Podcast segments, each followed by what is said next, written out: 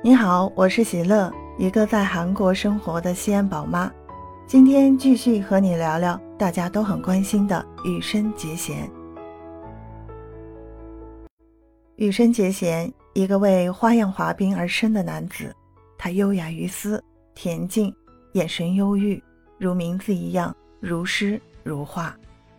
二月十日，北京冬奥花滑男单自由滑卫冕冠军羽生结弦。以二百八十三点二一的总分获得了男单第四名的成绩。赛后，羽生结弦接受了采访，赛场上英姿飒爽的他没有忍住自己的泪水，说：“真的很不甘心，为什么努力得不到回报？我真的很努力了。”备受瞩目的日本选手羽生结弦未能在比赛中完成自己试图挑战的阿克塞尔四周跳。但他仍被权威机构国际滑冰联合会认定为花滑赛事史上第一个符合阿克塞尔四周跳规格的跳跃。羽生结弦尽管最终无缘奖牌，却在一种虽败犹荣的意义上获得了来自全世界的喝彩。在短节目比赛中，羽生结弦因失误只拿到了九十五点一五分，排名第八。比排名第一的美国队员程威少了十八点八二分。羽生结弦想要冲击三连冠，就要在自由滑决赛中多拿分，这也逼着羽生结弦要跳一些高难度的动作来拿到高分。更何况他要实现自己的诺言，在比赛中跳阿克塞尔四周跳的动作。只是羽生结弦的脚本来就有伤，实际上已经很难完成那个动作。如果保守一点，做其他动作，也许还能保一块奖牌。可羽生结弦没有那么做，而是继续挑战四 A，可惜没有成功。比赛时，羽生结弦第一跳就选择了四 A，可惜摔在冰面上。后来他遭遇了第二次摔倒，虽然其他动作都做得很漂亮，但也只拿到了一百八十八点零六分，加上短节目的九十五点一五分。总分是二百八十三点二一分，最终羽生结弦只排第四，无缘奖牌。在离开冰场时，羽生结弦向现场观众深深鞠躬，并弯腰触摸冰面，依依不舍。比赛时，我一心想着要把四 A 完成，要把自己的技术全部展现。其实，在空中感觉还不错，跳出来时，我在想。原来这就是四周半需要的速度啊！可能落冰确实太危险了。羽生结弦低头，难道人类真的做不到吗？他轻声问了一句。不过也算是尝试我能做到的四周半。大概这种感受只有我拥有过。其实还能再好一点点，但比赛中的表现已经是我能展现的全部。对于这次失误，羽生也有自己的理解。零失误很重要，唯有如此才能赢下比赛。但某种意义上看，也正因为这两个失误，这个天与地的故事才更完整。回顾此次北京冬奥会，羽生结弦百感交集。短节目发生那种事儿，心里一度很不服气。刚说的那种事儿呢，就是由于滑行轨迹相同，羽生结弦的冰刀卡在了上一位选手滑出的沟槽里。那他心里一度很不服气啊，带着为什么努力没有回报的心情过了这三天。我已经拼尽全力，不可能更努力了，但这份努力没有能得到回报。从短节目开始就有很多不顺当的地方，整场比赛打下来各种不顺。不过最终心里浮现的还是感谢，谢谢冰场能让我在上面飞跃，从离开冰面时到我触碰冰面。都是心怀着谢意。回顾过去三届冬奥会，羽生结弦这么评价道：“索契冬奥会虽然有遗憾，但还是获胜了。此后我成长了。平昌冬奥会，我把这份成长全面展示了出来。这届冬奥会似乎没能留下任何成果，也许需要一些时间才能回头看清它的意义。但如果大家能够抛开胜负，能悄悄觉得，果然还是羽生结弦滑得漂亮，那么我的坚持就有了意义。羽生结弦在2014年2月索契冬奥会上夺得花样滑冰男子单人滑金牌。当时只有十九岁的羽生结弦成为亚洲首位冬奥会男子单人滑冠军。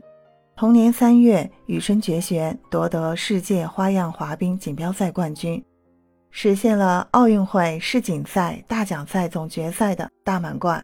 二零一八年二月，羽生结弦在平昌冬奥会上卫冕了花样滑冰男子单人滑冠军，成为六十六年来第一位蝉联冬奥会男单冠军的花样滑冰选手。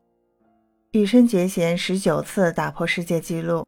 是花样滑冰历史上包揽奥运会、世锦赛、大奖赛总决赛、四大洲锦标赛及世青赛、青年组总决赛等国际大赛男单项目金牌的超级全满贯第一人。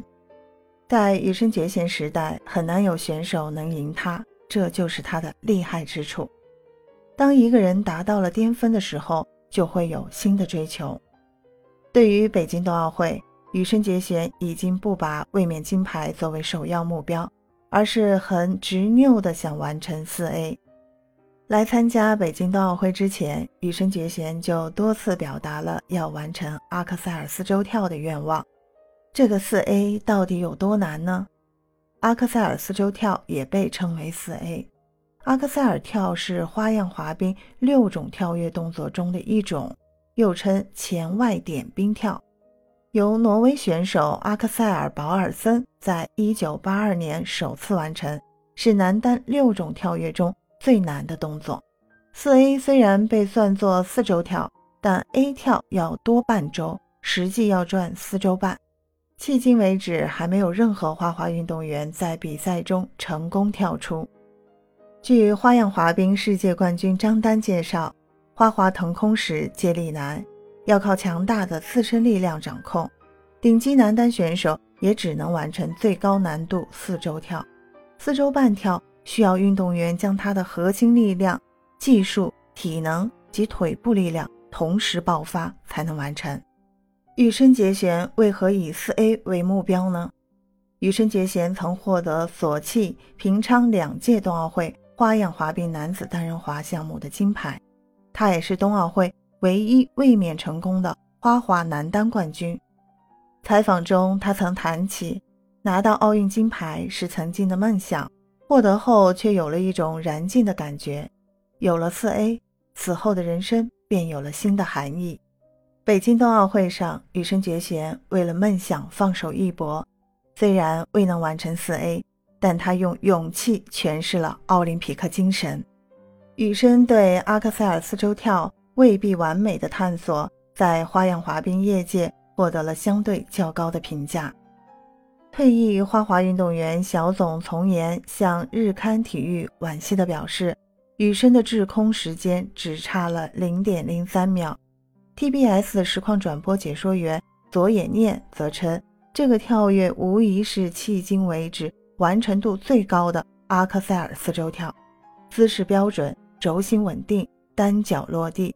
只要稍加完善落地时的准备，下次比赛中一定成功。羽生对花样滑冰技术领域的贡献，在各国观众心中的意义远不止于此。据日本体育文化与教育网站 The Answer 的专题报道，羽生在本次冬奥会开赛前向媒体透露，自己害怕无法三连冠。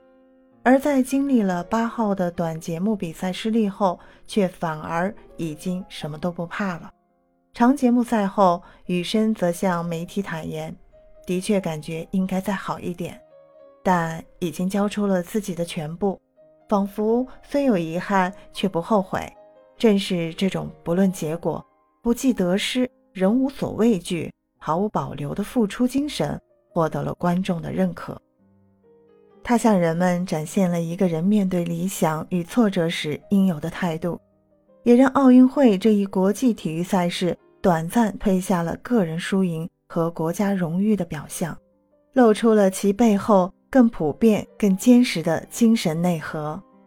赛后，网友广泛讨论，纷纷鼓励羽生结弦：“你的努力注定载入花滑史册，你已经赢了。”还有网友称。他为冰上王子，无冕之王。